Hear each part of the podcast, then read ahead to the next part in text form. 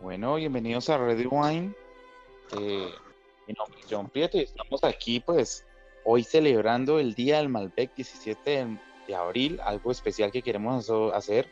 Estamos en todo el mes del Malbec y la variedad autóctona por excelencia de los argentinos.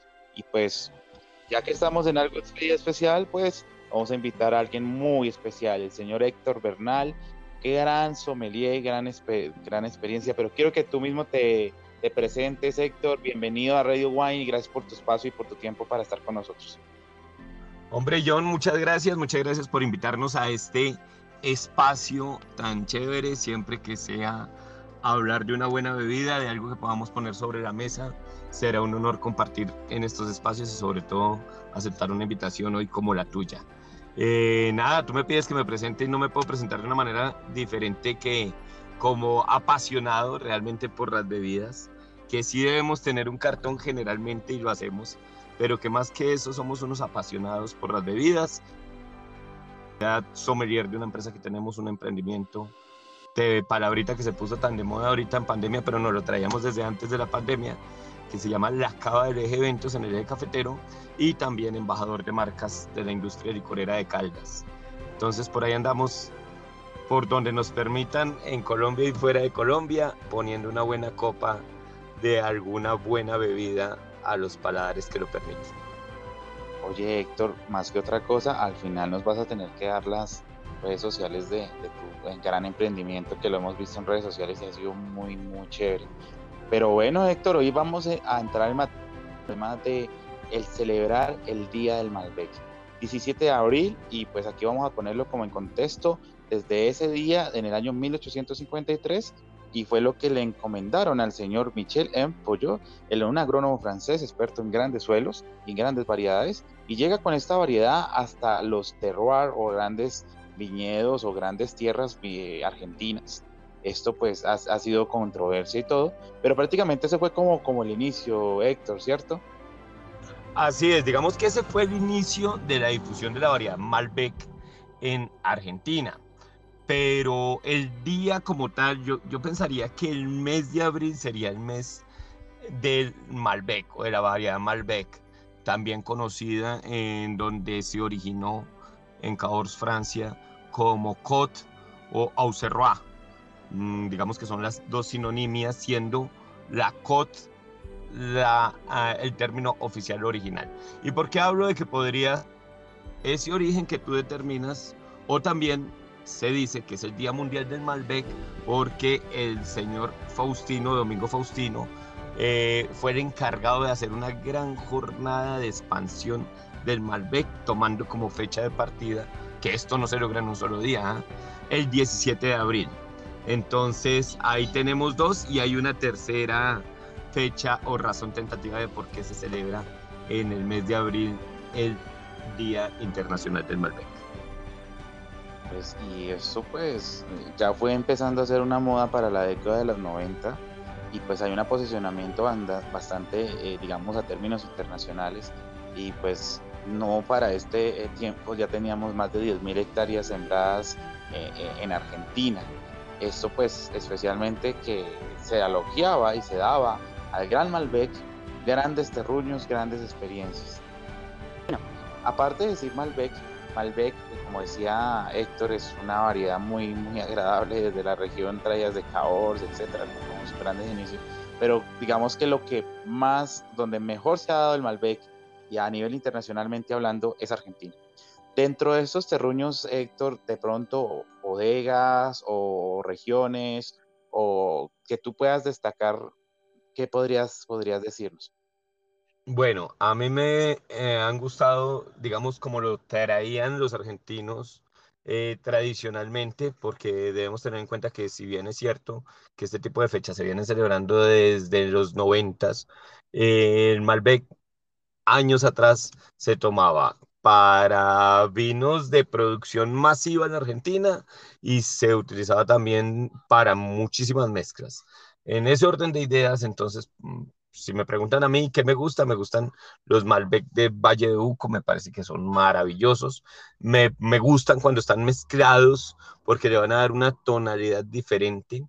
Eh, vale la pena decir que en esto de producir tanto y de convertirse la variedad Malbec en la variedad emblemática de la Argentina, también no faltó que cayera en el tema de producción masiva. Y al encontrarnos en medio de producción masiva también empezamos a ver muchísimos Malbecs con eh, etiquetas diferentes que mm, realmente no había diferencia entre el uno y el otro. Entonces también me gustan mucho los Malbec mm, tipo Blend, eh, los Malbec cuando están interpretados, por ejemplo, eh, las etiquetas de Luigi Bosca me gustan mucho y cuando son 100% varietales, hay uno que me encanta y es el enemigo Malbec. De verdad que me parece el mejor ejemplo del Malbec de escuela, el Malbec que uno le puede decir a la gente, venga, le sirvo un Malbec, le pongo una copa al enemigo, quiere conocer Malbec, realmente esto es un Malbec. Entonces digamos que por ahí tengo dos, dos etiquetas una región, Valle de Uco definitivamente, por sus condiciones de suelo, me parece que entregan la mejor expresión de Malbec. Todo en pro de el Día del Malbec, hoy celebrando eh, gran experiencia del Día del Malbec. Ya saben que nos pueden seguir en radio.wine en Instagram o en mis redes sociales como arroba en Instagram precisamente y arroba en Twitter. Eh, de ahora en adelante, pues yo, yo diría también, obviamente, Héctor, claro, hablaste de Valle de Uco, hablaste de, de, todo lo que puede ser estas grandes marcas, pues ahí también podemos incluir a, marcas como Doña Paula, Salentine, mejor dicho, bodegas interesantes eh, dentro de la experiencia organoléctica. Y también hablar de que, diferenciando obviamente del terroir que decía Héctor, nos pueden dar diferentes sabores o aromas. Mm, ya queremos saber cuáles son los clásicos sabores, cuáles son los clásicos aromas, el maridaje eh, perfecto, pero obviamente aquí vamos a destacar mucho las regiones como Patagonia, eh, también lo, que es el Gran Río Negro de Patagonia, eh, hablaba Héctor Valle de Uco, Luján del Cuyo, Mendoza, bueno, Mendoza dentro de toda la experiencia, la de Rioja, Argentina. Y bueno, Héctor, es hora de disfrutar. ¿Cuáles serían, ah, digamos, los cuatro factores? Yo creería que hay, hay, como cuatro factores como para poder, ya hablamos de producción, que para el 2019 hablan de más de 79.3 millones de litros, exportación, que ya están más de 124 países.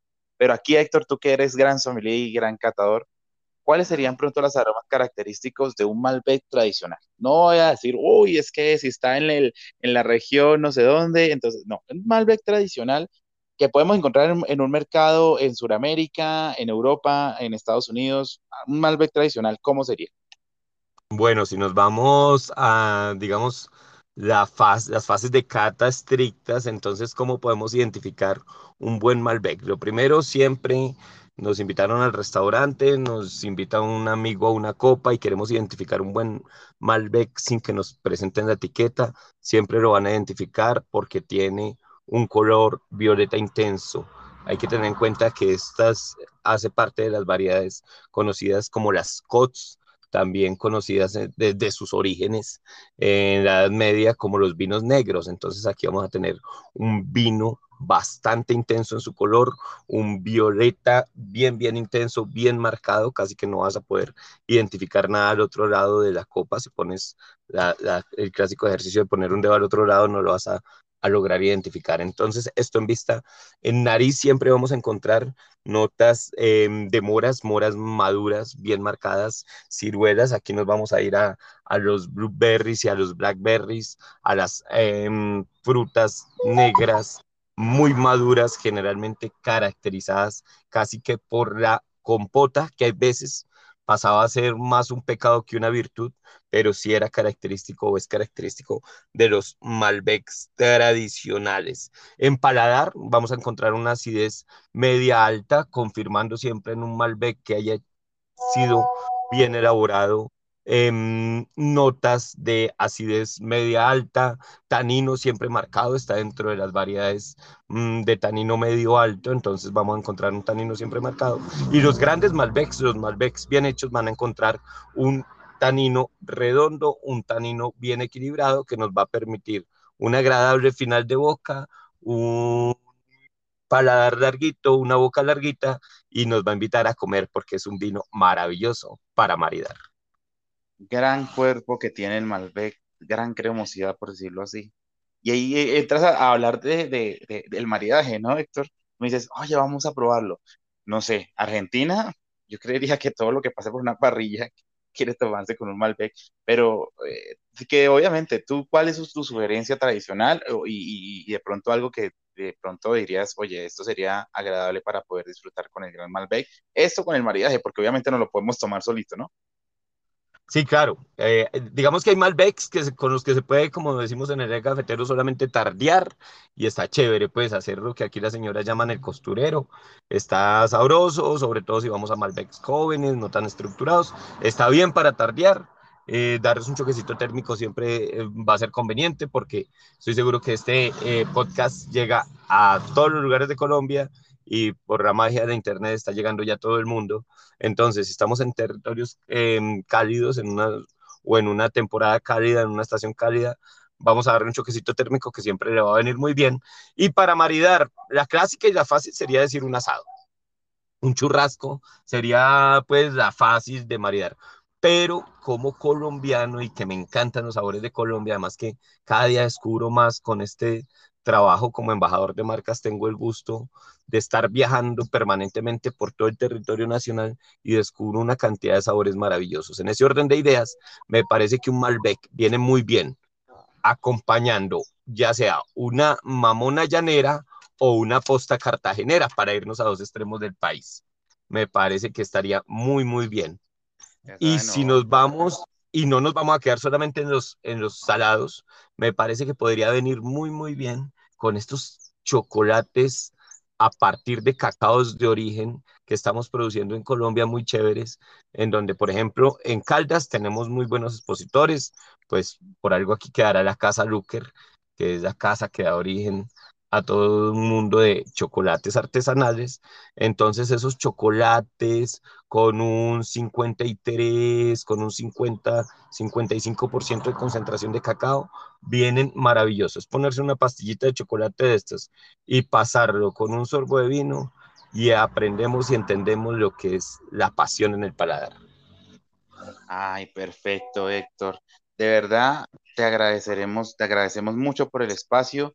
Y ya para cerrar, cerrar esto, celebrando hoy el 17 de abril, Día Internacional del Malbec, World Day Malbec, decimos que esto es Radio Wine, pero Héctor, antes de despedirnos, quiero que nos regales tus redes sociales, el, el tema de tu gran emprendimiento, que tú dices emprendimiento, eso ya es una empresa que, que ya se, se está haciendo reconocida nacional y, y pues obviamente en otras partes. ¿Cómo te podemos encontrar?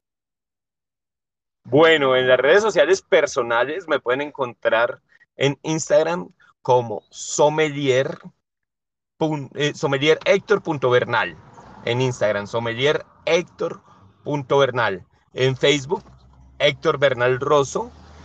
En Twitter, Héctor Vinoservi de las cosas que más me encantan hacer es servir el vino, compartir una buena copa de vino. Entonces, arroba Héctor Vino Servi. Y la cava del eje raya al piso eventos en Instagram es la página de nuestra empresa, que es la cava del eje eventos. La cava del eje raya al piso eventos es la página que, en donde nos pueden seguir y bueno, ahí contamos cositas de lo que hacemos. Hay veces estamos tan ocupados que no nos queda tiempo de alimentar como debiéramos las redes sociales. Héctor, gracias por su tiempo. Feliz Día del Malbec. Héctor, vamos a celebrar hoy todo el mes 17 de abril, Día del Malbec, disfrutando con nuestros hermanos argentinos, con los suramericanos, que ya se está sembrando mucha, mucho Malbec en Chile también. Entonces, ahí vamos con todo esto. Un y hay que decirlos que también muy interesantes, ¿no? Muy interesantes los Malbecs chilenos, eh, están muy, muy bien. Por ahí probé algo de, creo que era 1865, tal vez se llama esa etiqueta. No sé si estoy equivocando. Ahí, bueno, hablando ya terminando ahí, está 1865, Terra Vega, Olas del, Olas del Sur. Bueno, hay muchas marcas que creo que están llegando y, obviamente, obviamente cada uno tiene su, su alma y su corazón de cómo se elabora un buen Malbec. Héctor, feliz día. Ya me tentaste. Ahí vamos, ahí vamos. Héctor, un feliz día, noche, mañana, donde nos estén escuchando a nivel internacional. Y esto es radio.wine. Gracias, Héctor. Feliz día, tarde, mañana. Gracias, John. Bendiciones para todos. Salud.